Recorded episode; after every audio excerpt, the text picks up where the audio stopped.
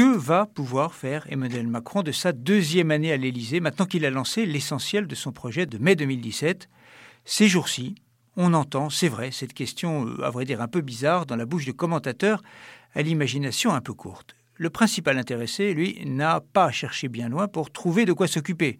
La mise en place concrète, sans faiblir, des réformes engagées désormais soutenues majoritairement par l'opinion, SNCF, universités, l'accélération de chantiers jusqu'ici euh, peu entr'ouverts, économie dans les dépenses publiques, euh, baisse de la pression fiscale des classes moyennes par exemple. Mais, il y a aussi un terrain prioritaire pour Macron, acte 2, en tout cas cela devrait être un terrain prioritaire, l'Europe.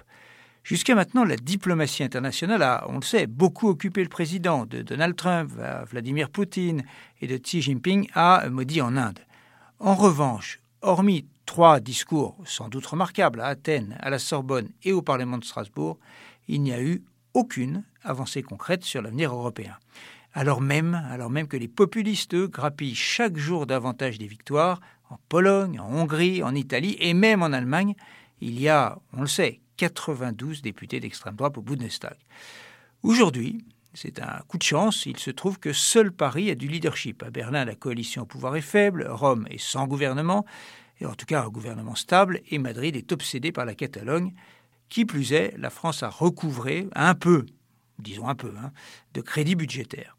Ce jeudi, Emmanuel Macron recevra à Aix-la-Chapelle, en Allemagne, le prix Charlemagne des mains d'Angela Merkel, honneur auquel seul François Mitterrand avait eu droit. C'était en 1988. Il est temps désormais de donner de la chair aux belles ambitions affichées et de montrer que l'Europe, ce ne sont pas seulement des mots.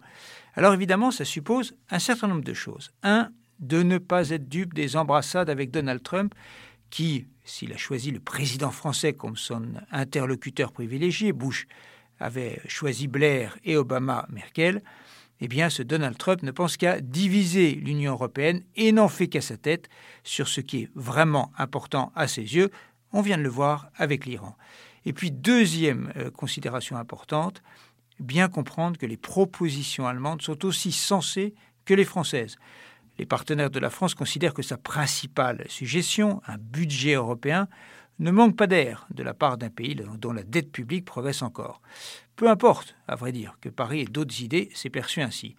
De son côté, Berlin met sur la table du beaucoup plus pratique sur l'immigration, les investissements et considère que la convergence des économies et des finances publiques est un préalable au reste. C'est sans doute, peut-être, décevant à nos yeux, parce qu'il y aura une nouvelle crise des dettes un jour. Mais l'urgence est naturellement et bien d'effectuer des avancées visibles et concrètes aux yeux des Européens. Pour l'année qui s'ouvre, le statu quo et les grands pas sont impossibles, restent les petits pas, ce sont parfois ceux qui permettent d'aller le plus loin. Retrouvez tous les podcasts des échos sur votre application de podcast préférée ou sur leséchos.fr.